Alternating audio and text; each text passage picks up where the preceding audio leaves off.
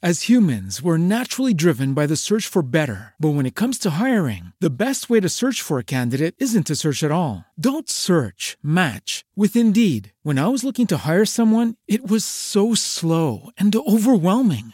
I wish I had used Indeed. If you need to hire, you need Indeed. Indeed is your matching and hiring platform with over 350 million global monthly visitors, according to Indeed data, and a matching engine that helps you find quality candidates fast. Ditch the busy work. Use Indeed for scheduling, screening, and messaging so you can connect with candidates faster. And Indeed doesn't just help you hire faster. 93% of employers agree Indeed delivers the highest quality matches compared to other job sites, according to a recent Indeed survey. And listeners of this show will get a $75 sponsored job credit to get your jobs more visibility at Indeed.com slash podcast. That's Indeed.com slash podcast. Terms and conditions apply. On Facebook, Instagram, and Twitter with U Rosario Radio. Rosario Radio. La suma del conocimiento y la experiencia llegan a los ciberusuarios con la aplicación de la economía y el derecho. Conozca de manera fácil y accesible el universo financiero de la hacienda estatal y la administración pública. Lo invitamos a que aprendamos sobre impacto económico, siempre en los micrófonos de Rosario Radio. Bienvenidos.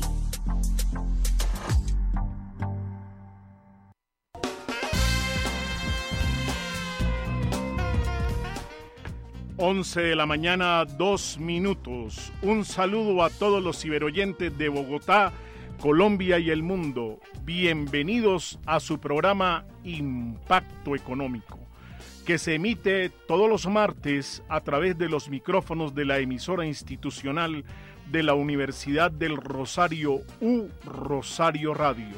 Un espacio que durante una hora le presentará la realidad económica y financiera en materia local y global. En esta ocasión estaremos tratando, entre otros temas, sobre la estrechez fiscal que se cierne sobre el estudio y aprobación del primer presupuesto programado por la administración del presidente Iván Duque y que será presentado el próximo lunes 29 de julio por el ministro de Hacienda al Congreso de la República para dar cumplimiento al mandato constitucional que estipula que se debe erradicar el proyecto de presupuesto para la siguiente vigencia fiscal. En la, mesa, en la mesa de trabajo de nuestro programa me acompaña la abogada Laura Rubio, magíster en Derecho. Doctora Laura, muy buenos días y quiero decirle algo. Resulta que en este programa empezamos María José González, Alejandra Rondón, usted y yo. María José González por propósitos que no coincidieron con el momento de seguir en radio, ya no nos, no nos acompaña. Y también tengo que comentarle que se nos va volando Alejandra Rondón, nuestra productora. Hoy es su último programa. Oficialmente le despedimos hoy todo nuestro cariño y respeto a una gran profesional que ha estado con nosotros en estas últimas eh, 16 sesiones ya que hemos tenido del programa. Laura, muy buenos días. Bueno, buenos días, doctora Morocho. Y sí, hoy me enteré con usted la noticia de que Alejandra no nos va a acompañar más. Hizo una labor espectacular, la queremos un montón, nos apoyó mucho, nos tuvo la mejor música. Vas a ser una excelente periodista y profesional, que es lo más importante, y te vamos a extrañar mucho. Un saludo muy especial, para todos nuestros ciberoyentes también. Hoy en Derecho para Todos les hablaré de la ejecución de las vías 4G. Soy Laura Rubio y me pueden seguir en Twitter como arroba rubioglaura. Recuerden que ustedes nos están escuchando por nuestra página web www.urrosarioradio.co al igual que en las plataformas de broadcasting como radio.garden y TuneIn. Si desean conectar con nosotros en las redes sociales, nos encuentran como U Rosario Radio en Twitter, Facebook, Instagram y YouTube. Y y escríbanos con el hashtag Impacto Económico. Si quieren recomendar o escuchar de nuevo el programa, porque no tuvieron la oportunidad de hacerlo en su momento, lo pueden hacer a través de, la plataforma, de, de las plataformas de Spreaker. Recuerden, ciberoyentes todos, este es su programa Impacto Económico. Siempre al día en el acontecer económico, financiero y de la hacienda pública local y global. Nelson Duarte nos apoya en el Control Master, en la producción Alejandra Rondón, arroba alerondón09, en Twitter e Instagram y la dirección general de Sebastián Ríos. Soy Henry Amorocho Moreno y me pueden seguir en Twitter como arroba Henry Rayal Piso Amorocho, en Facebook como Henry Amorocho Moreno y en el blog de mi página www.amorochoidaza.com. Bienvenidos.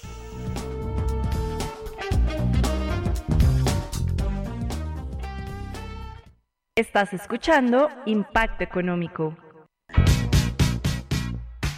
¿Cuáles son los temas más relevantes en economía, hacienda, finanzas públicas y el derecho económico en Colombia? Conózcalos aquí, en Hablando con el experto.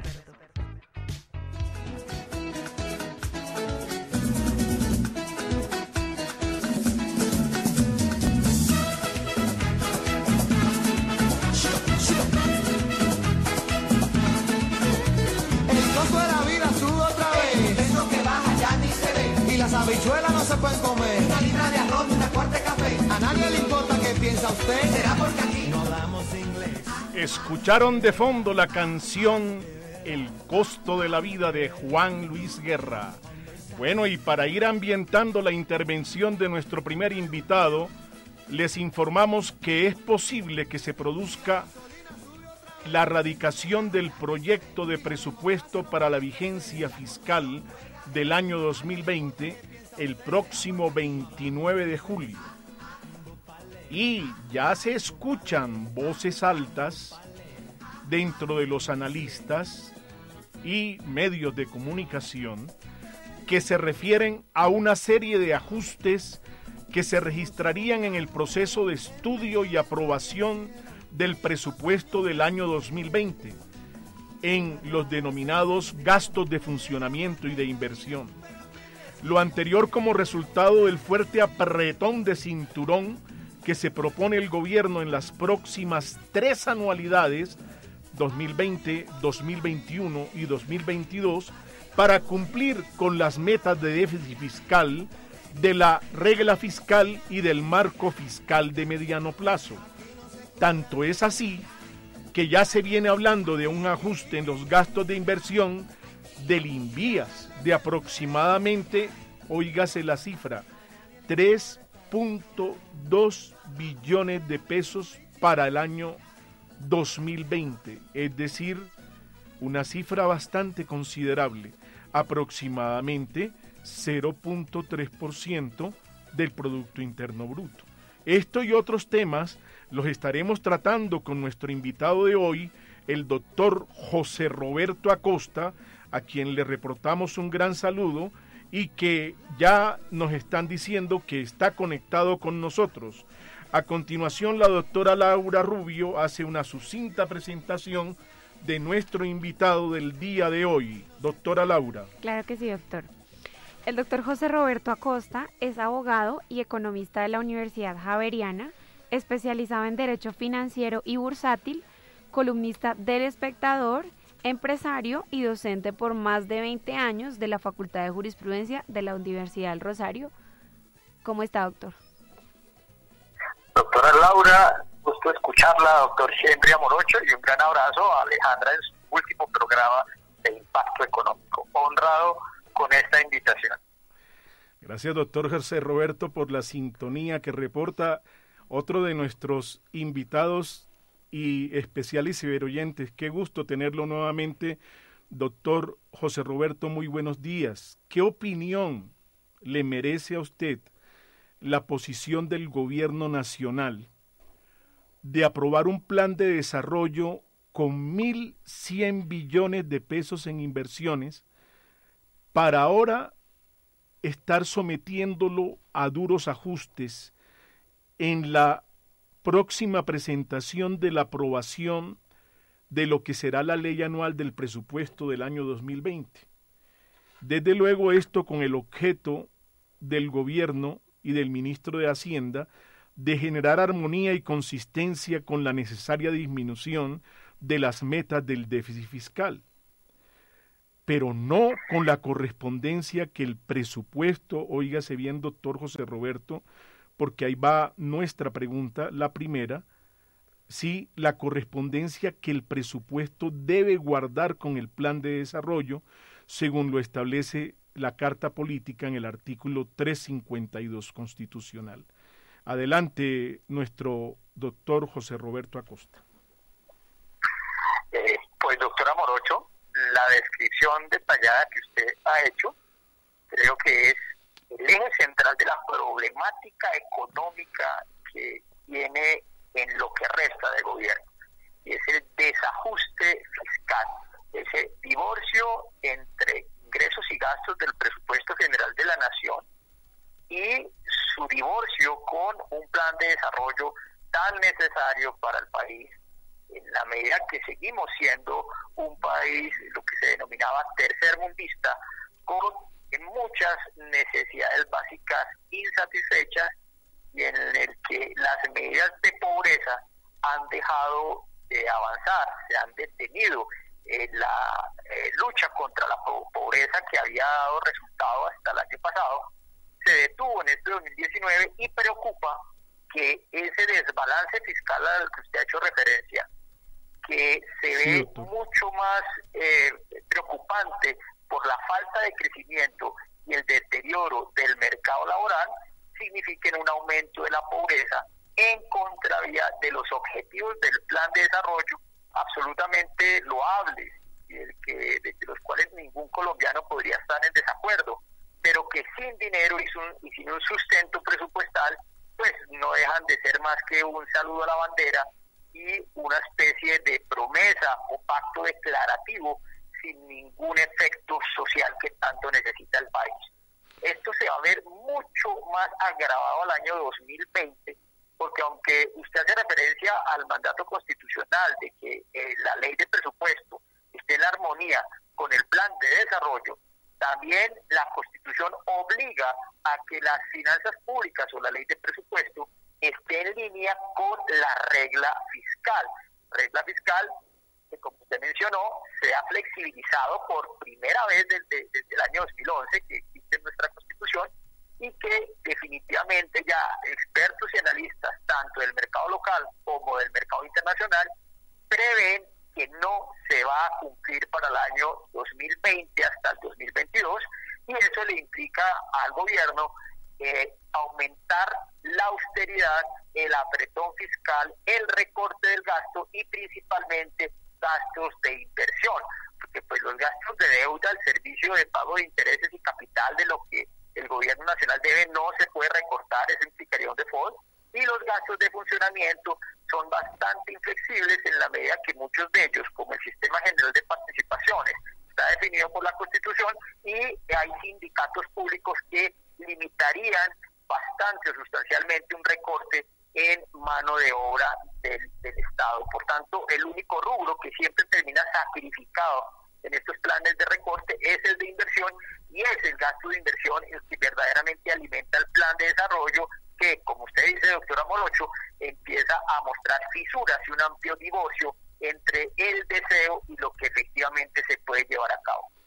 Toda razón, doctor José Roberto, muchísimas gracias. Le formularíamos la segunda pregunta. Doctor José Roberto Acosta, en nuestro anterior programa, que precisamente nos llevaba al análisis de la regla fiscal y del marco y del marco fiscal de mediano plazo que ahorita hablábamos, nos llevó a un, compartir en este programa con usted, en donde, a contrario censo de lo que opinaban varios analistas hace un mes, sí, usted y yo nos alejamos de apoyar un 3.6% de crecimiento en el Producto Interno Bruto como meta en el marco fiscal de mediano plazo para 2019. Y nos ubicamos en el cálculo de un crecimiento económico cercano al 3.0% del Producto Interno Bruto. Me acuerdo que en el caso suyo la cifra específica fue del 2.9%, doctor José Roberto.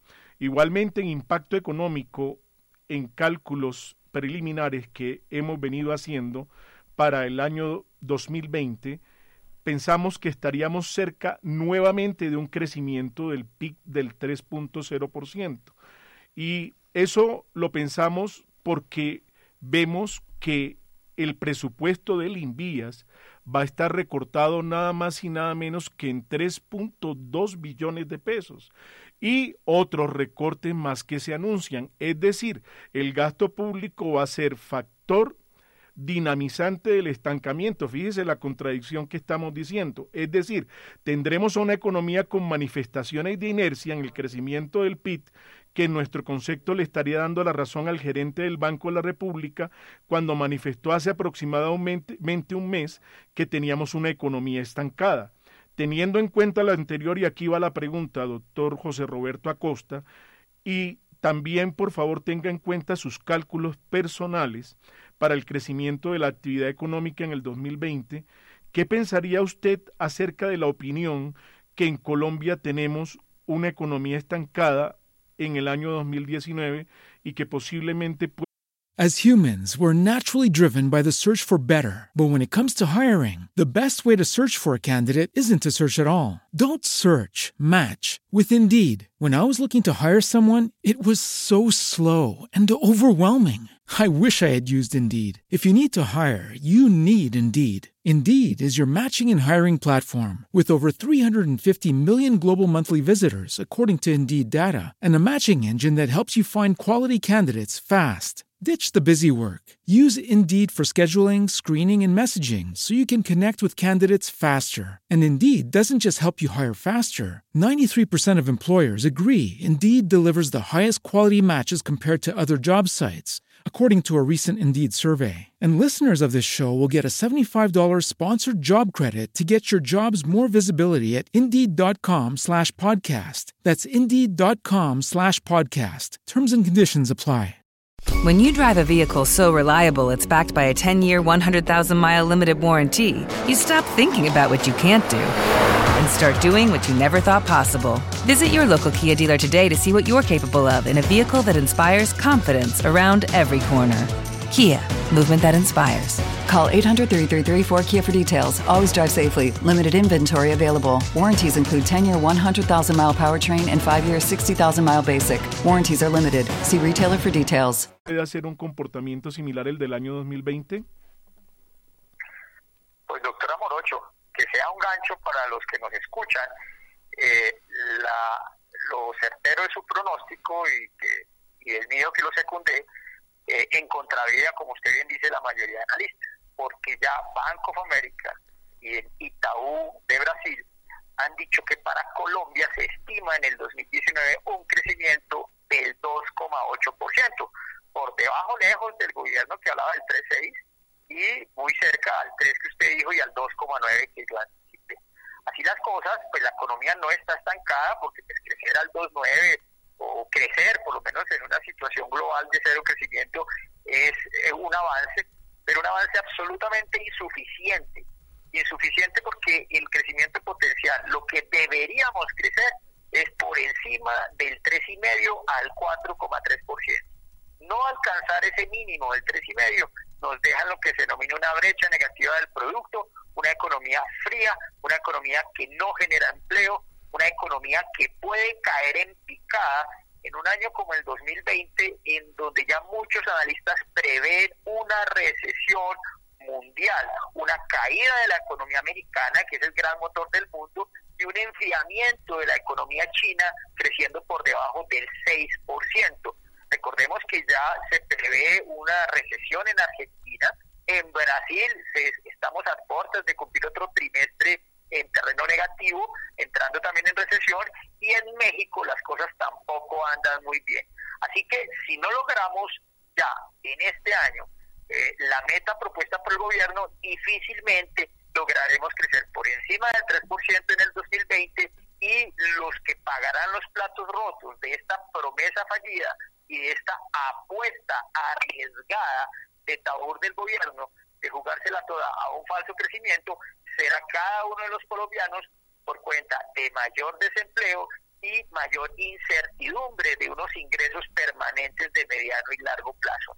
Así que la apuesta de crecimiento está fallando y desafortunadamente, como usted menciona, el gasto público no está ayudando sino para jalar hacia abajo porque el efecto multiplicador del gasto público, así como es hacia arriba, que por cada peso de gasto público el, crecimiento económico puede ser dos veces o tres veces ese peso, hacia abajo los recortes del gasto también tienen un efecto multiplicador y el recorte de Indias al que usted hace referencia definitivamente es un lastre que va a seguir golpeando ese flojo, débil o mediocre crecimiento que estamos viendo en Colombia.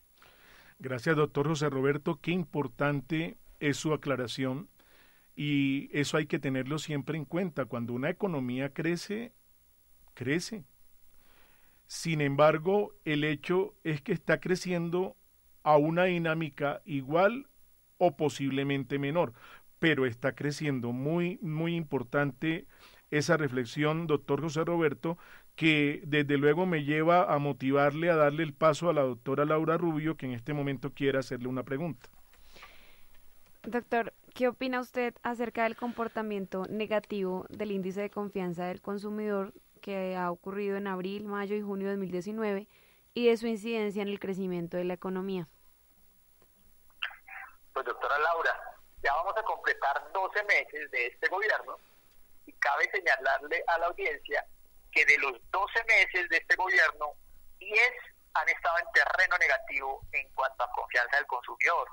Eh, solo en el mes de agosto de posesión y en el mes de marzo, febrero, perdón, hubo un aumento de, positivismo, pero de resto hemos tenido una situación negativa que desafortunadamente está alimentándose con las deplorables cifras de empleo, de un crecimiento mediocre en, eh, en la economía, de una situación externa deficitaria de unas finanzas públicas descuadradas y de un gobierno que desafortunadamente, en lugar de dedicarse eh, o ponerle más atención a la economía, eh, va a centrar eh, su periodo legislativo en la famosa norma de segunda instancia con efectos retroactivos para favorecer al condenado a 17 años Andrés Felipe Arias si en este año de gobierno nos desgastamos, se polarizó el país por cuenta de las objeciones a la JEP, a la Justicia Especial para la Paz, desafortunadamente pareciera que el gobierno va a descuidar la economía para concentrarse en algo tan polarizante como es la defensa o la búsqueda de una salida jurídica para alguien que se fugó y que ha sido condenado en varias instancias a eh, cárcel o pena privativa de la libertad como Andrés Felipe Arias. Esto lo están viendo las calificadoras, lo están viendo los mercados bursátiles y financieros y lo están viendo los consumidores que no ven un timonel en la economía, sino un gobierno incendiario en otros frentes que realmente no le interesan al colombiano de a pie. El colombiano de a pie le interesa el empleo, el crecimiento, su ingreso y por eso ese guarismo tan negativo y permanentemente negativo que ha sacado mes a mes de desarrollo. Doctor, y una última pregunta, ya que usted está hablando del ciudadano de a pie, ¿qué le recomendaría usted a estas personas para que digamos que puedan crecer económicamente, porque es que pienso que la gente está en una zozobra, entonces no saben si tienen unos ahorros, entonces no saben qué hacer con esos ahorros, entonces invierto en algo, puede ser, no sé, en algo de bolsa, o, o será que compro un apartamento porque el tema de la propiedad horizontal, digamos que eh, genera como esa valorización a través de los años, o qué hace la gente, ¿no? Porque yo pienso que me imagino que las personas que han tenido la oportunidad de ahorrar y tienen sus ahorros en un banco, entonces dicen, bueno, pues la economía no está moviendo mucho, pero entonces ¿qué hago? Si voy a comprar ahorita está carísimo, pero entonces si no compro en el 2020 va a estar peor porque no va a tener ni dónde vivir. Entonces, ¿usted qué les puede aconsejar? Pues doctora Laura, lo primero que siempre respondo cuando me piden eh, orientación de qué hacer con un excedente para los pocos colombianos que logran ahorrar, es pagar deudas ninguna inversión. Es mejor que pagar las deudas. Recordemos que las deudas, eh, desde el punto jurídico, terminan siendo una especie de grillete eh, para cualquier ciudadano. De tal suerte que liberarse de esos grilletes, de esas deudas, es la mejor inversión. Y si no tiene deudas y de todos modos tiene liquidez, proteja la liquidez, porque si se empeora la situación, la liquidez será la reina Hoy día las rentabilidades de un CDT apenas llegan al 3 o 4%, que a duras penas cubren la inflación. En las acciones la incertidumbre es mucha y la bolsa definitivamente no tiene muchas opciones que ofrecer, de tal suerte que aunque una cuentica de ahorros por ahí le da el 1 o 2%, eh, yo siempre digo, es mejor el 1% que el menos 20%. No hay que aventurar, no hay que escuchar cantos de sirena, como fue en su momento DMG o el colapso de las libranzas. Hay que ser muy prudente porque, aunque es difícil hacer plata, cuidarla es igual de difícil y exige eh, el mismo nivel de profesionalismo. Cuiden la liquidez, primero paguen deudas y segundo, cuiden la liquidez.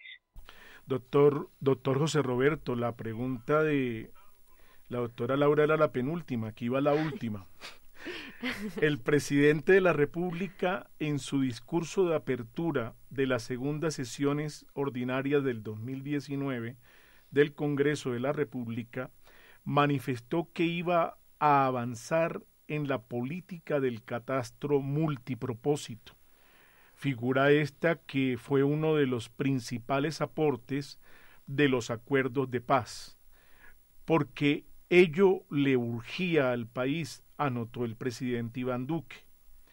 En relación con lo anterior, doctor José Roberto, y aquí va la pregunta, ¿qué opina usted acerca del cumplimiento de la meta de actualizar la información catastral del 5.68% donde está en 2019 al 60% donde tiene propuesto y la vista colocada el gobierno en 2022 y al 100% en 2025.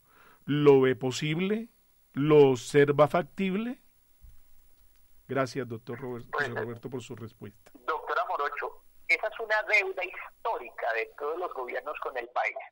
Actualizar el catastro y sobre todo con un enfoque multipropósito es decir, diferenciando los predios rurales de los urbanos.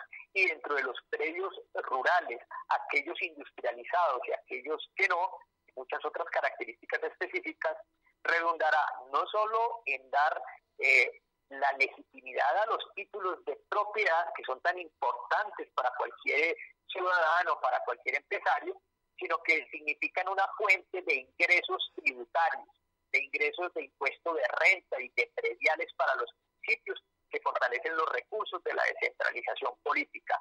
Ahora bien, la meta es muy ambiciosa, que pasar del 5% al 60%, pues eso es eh, multiplicar por más de 10 lo actual. Ya el Banco Mundial ha suscrito un crédito de 100 millones de dólares para la tecnología y contratación de lo que es la elevación del catastro multipropósito pero se estima que el costo vendría siendo cerca de 500 millones de dólares para ese proyecto. De tal suerte que apenas con la quinta parte de recursos eh, tocará ver más, eh, con más tiempo la forma en que se va madurando la logística de un proceso tan difícil, tan complicado y eh, por lo menos hay que tener en cuenta que es el doctor Carlos Enrique Moreno Piedraíta, el cuñado de Álvaro Uribe, el hermano de, de la esposa Álvaro Uribe, quien está al frente de eso como asesor de presidencia de la República y que realmente de una manera bastante satisfactoria está obsesionado con ese proyecto, aunque eh, hay que decir es una son unas metas ambiciosas desde el punto de vista de cobertura y sobre todo de financiamiento que sigue bastante eh, limitado, como les decía, solo se han conseguido 100 millones de dólares cuando se necesitan cerca de 500 millones. Pero gran deuda que se tiene con el país que eh, lograrse siquiera la mitad de la meta sería beneficioso en todos los aspectos, en lo jurídico, en lo económico y lo social, de ese primer punto, que es el tema de la tierra en los acuerdos de La Habana. Doctor José Roberto, hemos hablado de economía, hemos tratado la coyuntura hasta su más máximo punto del día y de verdad nos complace nuevamente y le presentamos toda gratitud por acompañarnos en esta emisión de Impacto Económico y por compartir un espacio de su ocupada mañana con nuestros ciberoyentes. Muy ilustrantes reflexiones sobre estos coyunturales y estructurales tema de nuestra actividad económica general y de lo público. Hasta una próxima, doctor José Roberto. Muchas gracias por compartir con nosotros todo ese acervo de análisis que hemos hecho en esta sección hablando de economía con hablando con el experto. Muchas gracias, doctora Morocho. Usted me honra con su invitación. Como siempre, muy contento de colaborar con usted. Gracias. Y las habichuelas no se pueden comer. Una libra de arroz, una cuarta de café. A nadie le importa qué piensa usted. Será porque aquí no hablamos inglés. Ah, ah,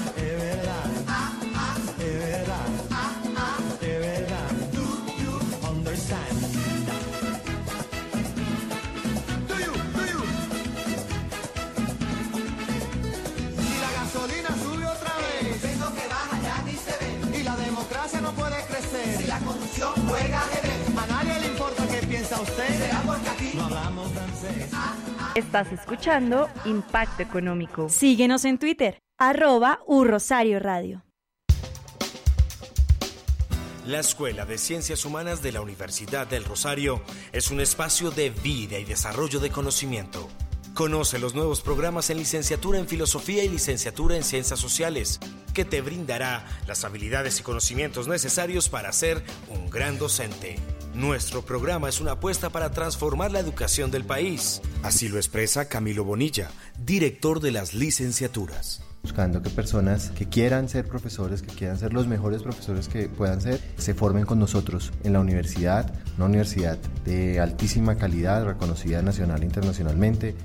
Tú puedes ser parte de la formación de profesionales que trabajan en pro de educar a mejores ciudadanos, con un gran nivel profesional, ético, con un amplio conocimiento pedagógico en docencia, investigación y con habilidades para gestionar proyectos sociales. Somos tu mejor opción.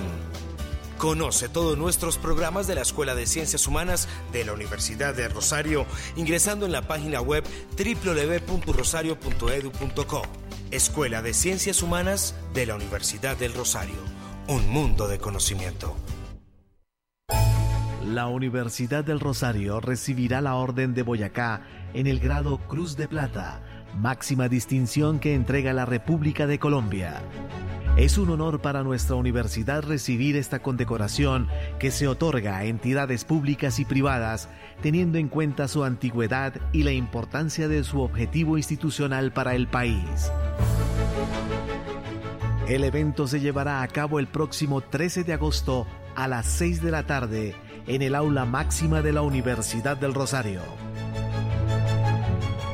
La Universidad del Rosario, Nova et Vetera, siempre antigua, siempre nueva, comprometida con la educación de las nuevas generaciones para As humans, we're naturally driven by the search for better. But when it comes to hiring, the best way to search for a candidate isn't to search at all. Don't search, match with Indeed. When I was looking to hire someone, it was so slow and overwhelming. I wish I had used Indeed. If you need to hire, you need Indeed. Indeed is your matching and hiring platform with over 350 million global monthly visitors, according to Indeed data, and a matching engine that helps you find quality candidates fast. Ditch the busy work. Use Indeed for scheduling, screening, and messaging so you can connect with candidates faster. And Indeed doesn't just help you hire faster. 93% of employers agree Indeed delivers the highest quality matches compared to other job sites, according to a recent Indeed survey. And listeners of this show will get a $75 sponsored job credit to get your jobs more visibility at Indeed.com slash podcast. That's Indeed.com slash podcast. Terms and conditions apply. Hello, it is Ryan, and I was on a flight the other day playing one of my favorite social spin slot games on chumbacasino.com. I looked over the person sitting next to me, and you know what they were doing? They were also playing Chumba Casino. Coincidence? I think not. Everybody's loving having fun with it. Chumba Casino is home to hundreds of casino style games that you can play for free anytime, anywhere, even at 30,000 feet. So sign up now at chumbacasino.com to claim your free welcome bonus. That's chumbacasino.com and live the Chumba life. No purchase necessary. Group. Void were prohibited by law. See terms and conditions. 18 plus. para construir país. Universidad del Rosario, Orden de Boyacá, grado Cruz de Plata, 13 de agosto.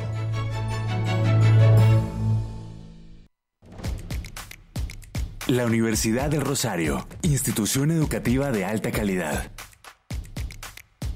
Con 365 años de trayectoria, formando líderes que aportan al país.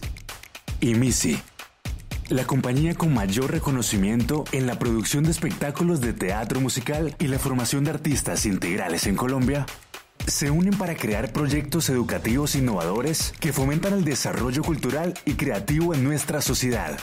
Muy pronto podrás ser parte de este gran sueño. Formamos personas con propósito que construyen país a través del arte. Hola. Ingresa a la Universidad del Rosario y sueña en grande. Te abrimos las puertas a un mundo de posibilidades donde podrás cumplir tus metas personales y profesionales. ¿Qué esperas? Tenemos inscripciones abiertas para pregrado y posgrados. Mayor información en nuestra página web www.urosario.edu.co.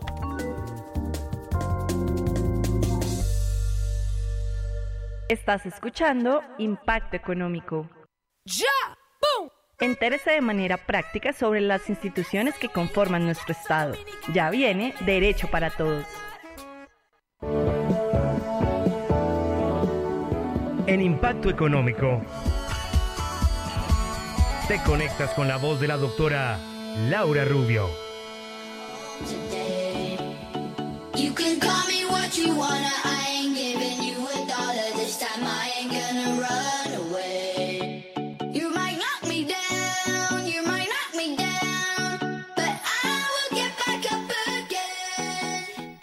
Bienvenidos a esta, su sección Derecho para Todos. Escucharon de fondo No Money de Galantis. Como nos hemos visto tan afectados con el tema de las vías, consideramos con el doctor Amorocho referirnos a un tema que hace poco se publicó en una columna del Tiempo por la ministra de Transporte Ángela María Orozco, titulado como Así reactivamos las vías 4G. Al respecto, vamos a precisar algunos puntos. Muy bien, eh, doctora Laura, qué importante es este último punto que usted tocó. Lo que falta es ejecutarlas. Apoyo total en, en esa opinión, doctora Laura, porque le voy a sustentar. Usted sabe que yo siempre en las clases digo una cosa. En Colombia hay que hablar con el respaldo en la norma y con el respaldo en la estadística y eso hacemos en este programa. Y usted ha dicho algo muy cierto y le voy a dar la cifra, doctora Laura, complementando su magnífica exposición. Uno, que el retraso real que hay hoy, dicho por quien está encargado de la supervisión de este de estos proyectos de las vías 4G en la ANI es de un rezago del 62% en las vías 4G. Tiene usted toda la razón, doctora Laura. Entonces, estamos hablando de que queremos que ver crecer a un país al 3.6% y en donde se tiene más la posibilidad de crecer, que es en la construcción de vías, por lo que usted ya nos va a decir, va, nos va a decir acá de pronto de que hubo alguna posibilidad de arranque jurídico, que básicamente es el comentario que usted está haciendo hoy, que de pronto al parecer como que tiene, nos trae noticias por ahí de pronto no muy favorables también. Entonces vemos que en la parte económica también hay problema. Hay un retraso del 62% y les voy a colocar ejemplos para todos aquellos que corroboran, porque todos tienen que corroborar. Averígüense cómo va la ruta del río Magdalena. Averígüense cómo va el avance de la perimetral de Oriente. Nada más ahí le coloco dos ejemplos para no interrumpir la exposición de nuestra coequipera, la doctora Laura, Laura Rubio. No, doctor, no interrumpe. Eh, es cierto que es muy importante analizar este tema. Quería que usted de pronto contara un poco esos ejemplos que pues igual más adelante vamos a ver, pero es cierto que está pasando con todas esas vías que se están cayendo, los puentes se están cayendo, las vías están cerradas. Entonces, pues por eso quisimos, eh, digamos que iniciar con una conclusión que, que en realidad vamos a explicar, pero es que en realidad sí, no es cierto que el gobierno actual haya reactivado las vías, sino que estas se firmaron en el gobierno de Santos y se terminaron de firmar el año pasado. Entonces, como usted muy bien dice, lo que en realidad falta es ejecutarlas, ¿no? Porque finalmente ya todo está escrito. Entonces, eh, realmente como que se presenta un análisis para entender un poco por qué es que no está funcionando como debería ser si se supone que cuando las adjudican, pues todo tiene que estar claro, ¿no? Para que no se presenten problemas en las vías. Entonces, pues actualmente hay cuatro aspectos críticos que afectan las vías 4G. Entonces, el primero, bueno, digamos que les voy a hablar, esto es un tema de APPs, ¿no? Entonces, eh, estas vías se adjudican mediante APPs.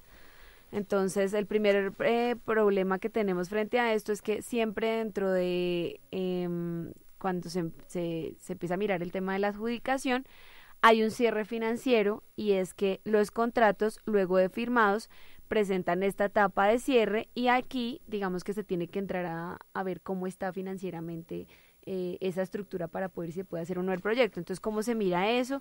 Pues se, se, tiene que conformar una fiducia, eh, porque digamos que tiene que haber un capital que sea, que sea claro que existe, y pues aquí de, esta, de parte de esta fiducia pues están los inversionistas, que son los mismos accionistas y acreedores, pero pues ¿por qué es tan grave? Pues porque es que realmente vale mucho dinero hacer una obra de esta, ¿cierto? Entonces, ¿qué pasa?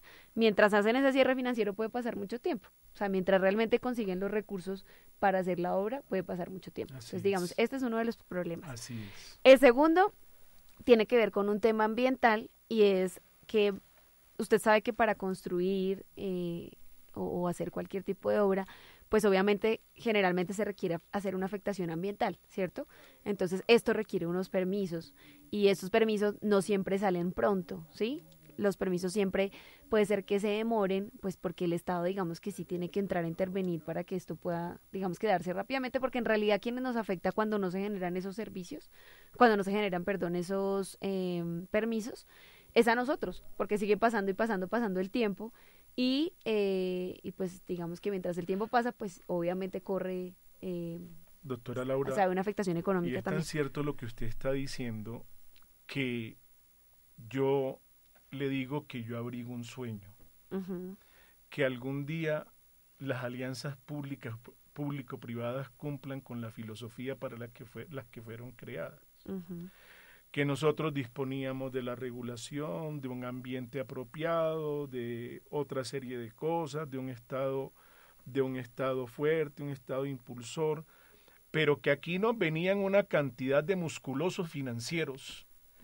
Y la verdad es que he visto raquitismo financiero, supuestamente, porque hemos creado un fondo para financiar a los famosos musculosos financieros, cuando de verdad en un país que se queja de la falta de recursos porque aparece déficit fiscal, tendrá la posibilidad de que aquella ocasión en la que se pensó que las alianzas públicas privadas podían ser una salida a las dificultades presupuestales del país con la venida de inversionistas extranjeros que vinieran a invertir en nuestras obras y que venían con músculo financiero se pueda dar. Eso, eso sería, un sueño cumplido y de verdad un ordenamiento claro de cómo ver unas finanzas públicas ordenadas en un país que necesita, la verdad, inversionistas que traigan dinero y que aligeren la ejecución de las obras. Porque el problema nuestro es que no podemos darle más la cara al desarrollo del país porque la verdad, la ejecución de las obras no ha permitido en realidad que el desarrollo de la infraestructura sea consistente con la competitividad que está pidiendo a gritos todo el mundo exterior para un país como el nuestro que queda en la esquina de América.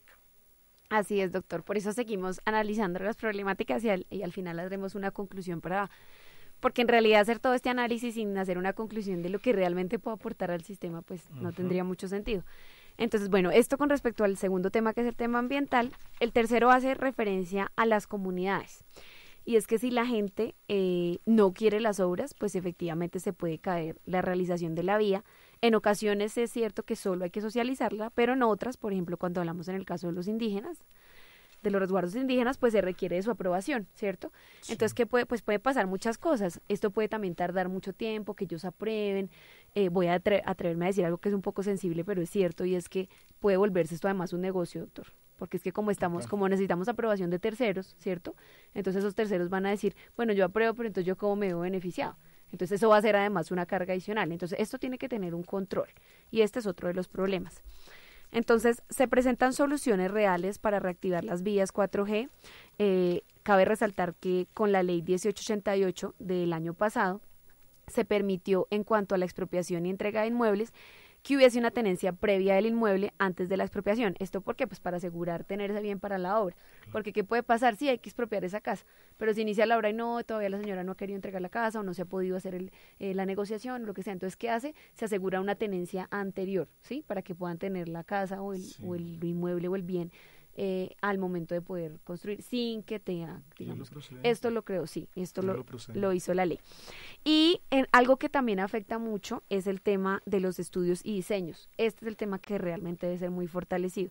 Y es que cuando son obras públicas, el Estado tiene más incidencia, pero cuando estamos hablando de las APPs, ¿quiénes son los que regulan todos estos temas? Pues son los interventores. Entonces, los interventores eh, los elige la ANI y eh, cuando son APPs y se hace a través de interventores, entonces en Colombia no se ha visto muy fuerte esta labor, como es el caso de lo que hemos visto que no entendemos porque es el tema de Hidroitango, el tema de la vía al llano, que está cerrado. porque se ha pasado esto? Pues por, un problema en, los interventores. Los interventores no están haciendo su trabajo, no están verificando qué es lo que está fallando para poder realizar las obras y pues así no vamos a poder. Qué bueno tocar ese dedo en la llaga ahí. Es cierto. Entonces, ¿Cuál es la solución? Pues hay que tener buenas interventorías que le hagan buen seguimiento a los contratistas. Eh, y pues digamos que cómo funciona un poco este tema de los interventores, pues como ya les dije, los elige la ANI, que es la Agencia Nacional de Infraestructura, y eso se elige con plata del fideicomiso. Eh, estas, bueno, digamos que esto presenta distintas facetas que me hace importante, me hace importante decirlas, pues porque acabamos a ver porque hay, porque hay un error y es que bueno, hay, eh, se puede decir que son cuatro, es la primera es la prefactibilidad, la segunda es la factibilidad, la tercera es la de estudios y diseños, que es la que les voy a decir ahorita porque presenta el problema, y la última pues es la de construcción. Entonces, en la fase de factibilidad, que no alcanza a ser la de estudios y diseños, pues ya se puede abrir la licitación.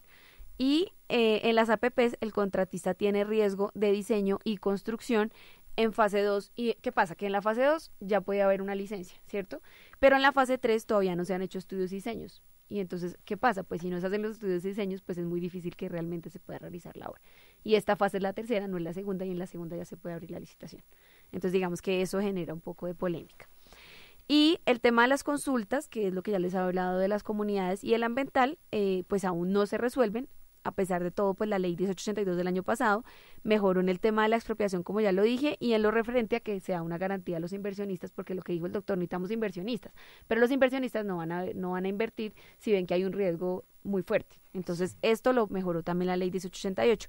Y lo que podemos decir como conclusión final es que en realidad todo este tema de las, de las vías 4G es una apuesta de los tres. ¿Quiénes son los tres? El Estado, el contratista y las, los, los interventores, como yo ya lo he dicho. Entonces, pues la ministra sí dijo algo eh, que en lo que podemos decir que sí es acertado y es que efectivamente hay lecciones aprendidas.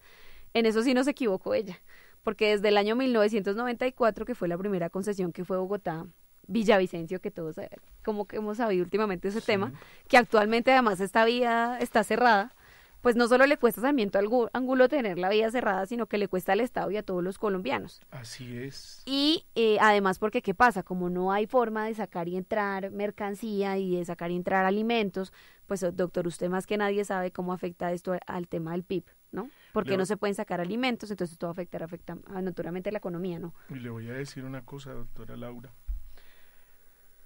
Una de las dos rutas que le dije se tuvo que interrumpir porque revisando la ejecución hay 60 puntos que son nacimientos de agua. ¿Usted sabe lo que significa eso? Que definitivamente ni el estudio ni el diseño se hicieron de forma seria. Porque desde luego eso va a, va a impactar en el desarrollo sostenible del país y desde luego hay un impacto ambiental. 60 nacimientos de agua. ¿Dónde estuvo el estudio serio y desde luego el de la interventoría, cuando ya estamos en la etapa de, ejecución y vamos en el 26%, es que nos damos cuenta que hay 60 nacimientos de agua y que hay que mirar cómo se hace el cambio del trazado de la vía. ¿Cómo le parece? Ahí le digo como para complementarle con otro ejemplo. Bueno. As humans, we're naturally driven by the search for better. But when it comes to hiring, the best way to search for a candidate isn't to search at all. Don't search, match with Indeed. When I was looking to hire someone, it was so slow and overwhelming. I wish I had used Indeed. If you need to hire, you need Indeed. Indeed is your matching and hiring platform with over 350 million global monthly visitors, according to Indeed data, and a matching engine that helps you find quality candidates fast. Ditch the busy work. Use Indeed for scheduling, screening, and messaging so you can connect with candidates faster. And Indeed doesn't just help you hire faster. 93% of employers agree Indeed delivers the highest quality matches compared to other job sites, according to a recent Indeed survey. And listeners of this show will get a $75 sponsored job credit to get your jobs more visibility at Indeed.com slash podcast. That's Indeed.com slash podcast. Terms and conditions apply. Gracias, doctor.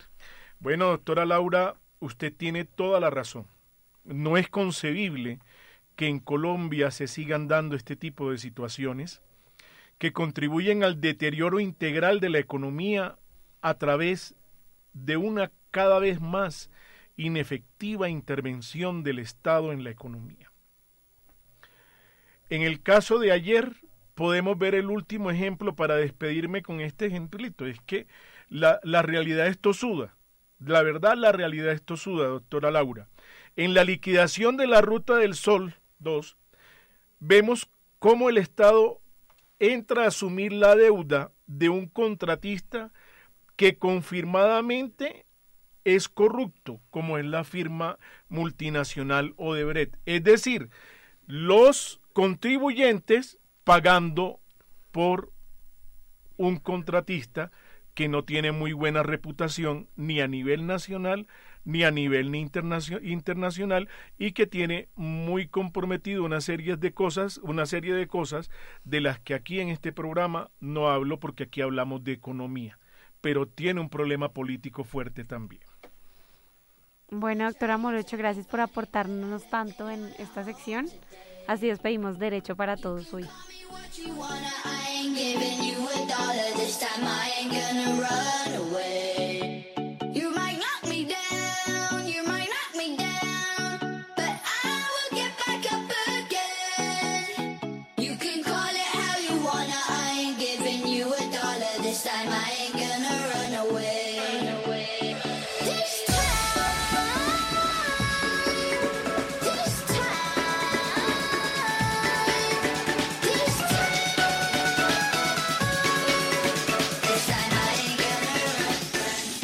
Impacto económico, siempre al día en el mundo económico.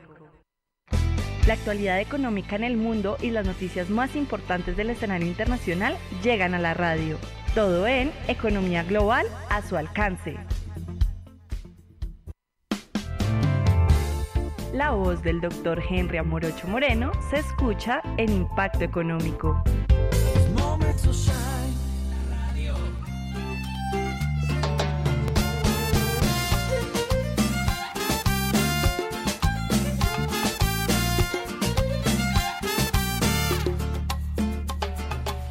Ya cansado de estar endeudado, de verte sufriendo por cada centavo. Dejémoslo todo y vámonos para Miami. Voy a lo que voy, a volverme famoso, a la vida de artista, vivir de canciones, vender ilusiones que rompan 10.000 corazones. Yo solo quiero pegar en la radio.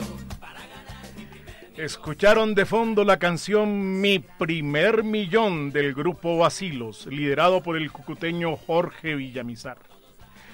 En esta semana hay muchas noticias económicas locales dada la apertura de sesiones ordinarias del segundo semestre de 2019 en el Congreso de la República. Entre otros asuntos acaecidos esta semana, vemos que para el presidente de la República en materia económica existen cinco grandes preocupaciones. Primero, el crecimiento del desempleo está en dos dígitos, 10.5%.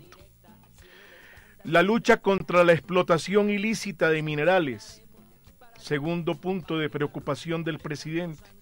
Tercer punto de preocupación del presidente de la República en su discurso del 20 de julio. el avance en la política del catastro multipropósito. Cuarto punto, el del crecimiento de la economía. Y quinto punto, el de la necesidad de avanzar en un, en un convenio para evitar la doble tributación y prevenir la evasión y la elusión fiscal con respecto a los impuestos sobre la renta de personas naturales y de empresas y de empresas. ¿Qué podemos decir de las preocupaciones del presidente? Claro que sí. Aquí lo hemos dicho muchísimas veces, doctora Laura. El, el presidente tiene que atacar el crecimiento económico con economía del sector real y hacer de esa economía naranja y del programa de exportaciones una realidad. Hacer del emprendimiento una realidad, pero tiene que hacer una política agresiva, tiene que ordenar eso. Eso no se hace por ínsulas, eso no se hace por partes. Eso toca hacerlo como un programa consistente y coherente. Eso, presidente, lo aportamos y se lo seguimos aportando para que poco a, poco, a poco esa preocupación se vaya reduciendo y ojalá se, haya, se vaya viendo en más empleos y más bienestar para nuestro país.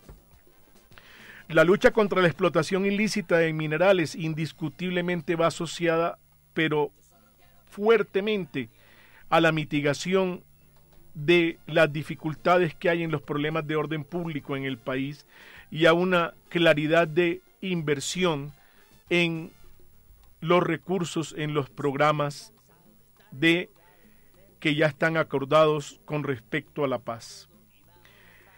El avance en la política del catastro multipropósito, qué buena, pero qué excelente, de verdad, propuesta y preocupación, señor presidente. El catastro, debe ser un servicio público a cargo de cada municipio. En eso ustedes han avanzado. Ya no del Instituto Geográfico Agustín Codazzi. Y debe tener una misión que trascienda lo fiscal. Deberá, promocionar, deberá proporcionarse una información confiable para el ordenamiento territorial. Y esa información confiable para el ordenamiento territorial va dado desde luego por un levantamiento catastral adecuado, por una actualización del catastro adecuado. Eso es el propósito, y discúlpenme la redundancia, del catastro multipropósito. ¿Mm? La planeación y la gestión ambiental son otras de las cosas que se benefician de esto porque teniendo una clara información que ayude a los planes de ordenamiento territorial, desde luego la planeación y la gestión ambiental haciendo parte de todo ese esquema consolidado, van a beneficiarse. Igualmente, hay que decir que hay un crédito firmado ya con el Banco Mundial, suscrito con el Banco Mundial, como bien lo decía nuestro invitado, el doctor José Roberto Acosta, de 100 millones de dólares y hay otro que está por suscribirse con el Banco Interamericano de Desarrollo de 50 millones de dólares. Qué importante que todos estos recursos se inviertan de manera apropiada. Organismos de control fiscal, estemos pendientes de esto en los municipios del país, porque este es de los programas importantes y de verdad comparto con el presidente la preocupación no solamente de que la política pública coja su curso, sino de que se ejecute adecuadamente en las alcaldías y gobernaciones que según Transparencia Internacional no vienen teniendo un comportamiento adecuado a una ética a una ética en la ejecución de los recursos. Control fiscal, adelante, porque este es un y uno de las preocupaciones eh, las cuales aplaudimos del presidente Iván Duque. Igualmente, el catastro multipropósito es la vía para la formalización de la propiedad rural. Esto permitirá el acceso a la propiedad también a servicios estatales que requerirán la, formación, la formalización de la propiedad rural. Igualmente, esta información del catastro multipropósito es importante para definir los usos de la tierra y en particular garantizar la preservación de terrenos que aseguren la provisión de alimentos y los servicios ecosistémicos. Y por último, la verdad, ojalá se le den las cosas al presidente, pero pasar de 5.68% de información actualizada al 60% me parece un reto determinante. Y qué bueno que las alcaldías y los municipios acepten el reto y se pueda hacer realidad. Bienvenida la realidad de esto porque nos daría toda una información confiable para todo lo que hemos dicho aquí hasta el momento. Y la última noticia con la cual nos vamos hoy. The Economist, esta revista inglesa, consideró que Ecopetrol, oígase bien, nosotros aquí decimos las cosas soportados en evidencias. Objetividad académica para dar noticias certeras, sin sesgos. The Economics consideró que Ecopetrol es una de las empresas más rentables de Latinoamérica. La reestructuración que tuvo la compañía, oígase bien, estas son las razones. Los ahorros alcanzados en los costos de operación, yo cuando veo esto, digo, ¿cómo una empresa que tiene tantas dificultades en materia de orden público y que generan esos derrames de petróleo con todos esos problemas ambientales gana 11.2 billones de pesos y es una de las mejores empresas de Latinoamérica, no dicha por colombianos, sino reconocida por una de las revistas y, uno de los, y una de las publicaciones más importantes del mundo. ¿Sí?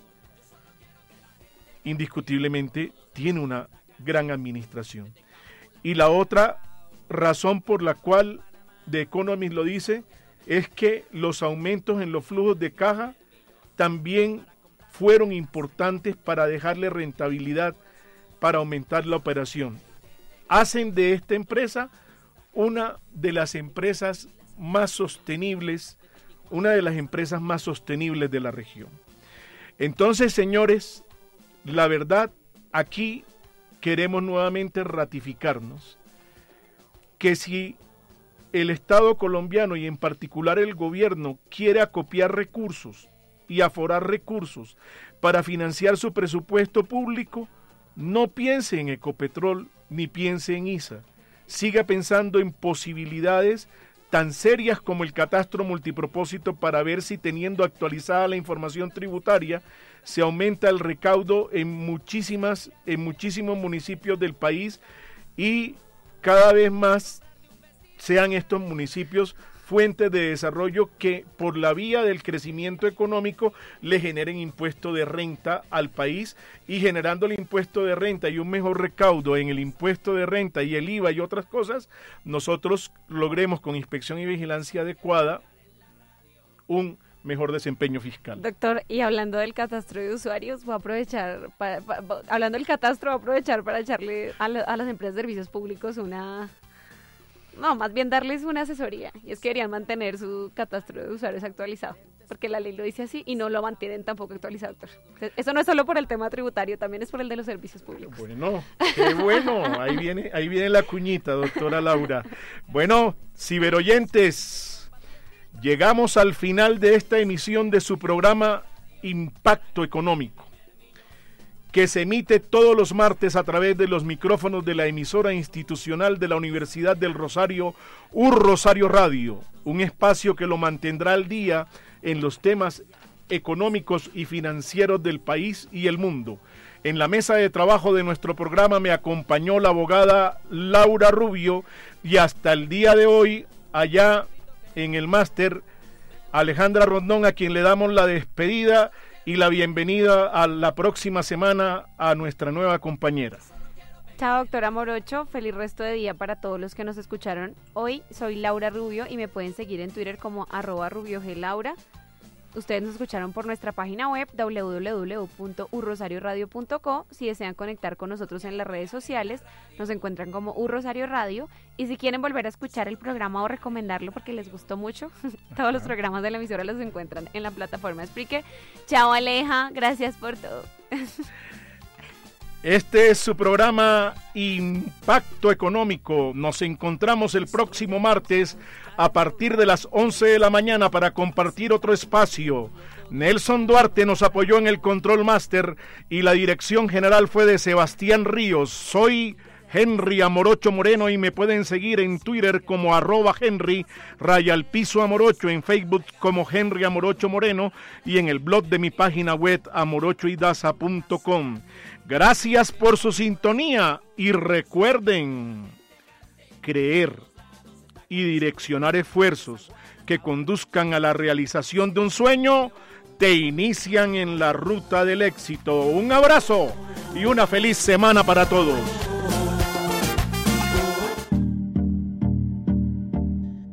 La suma del conocimiento y la experiencia llegaron a los ciberusuarios con la aplicación de la economía y el derecho.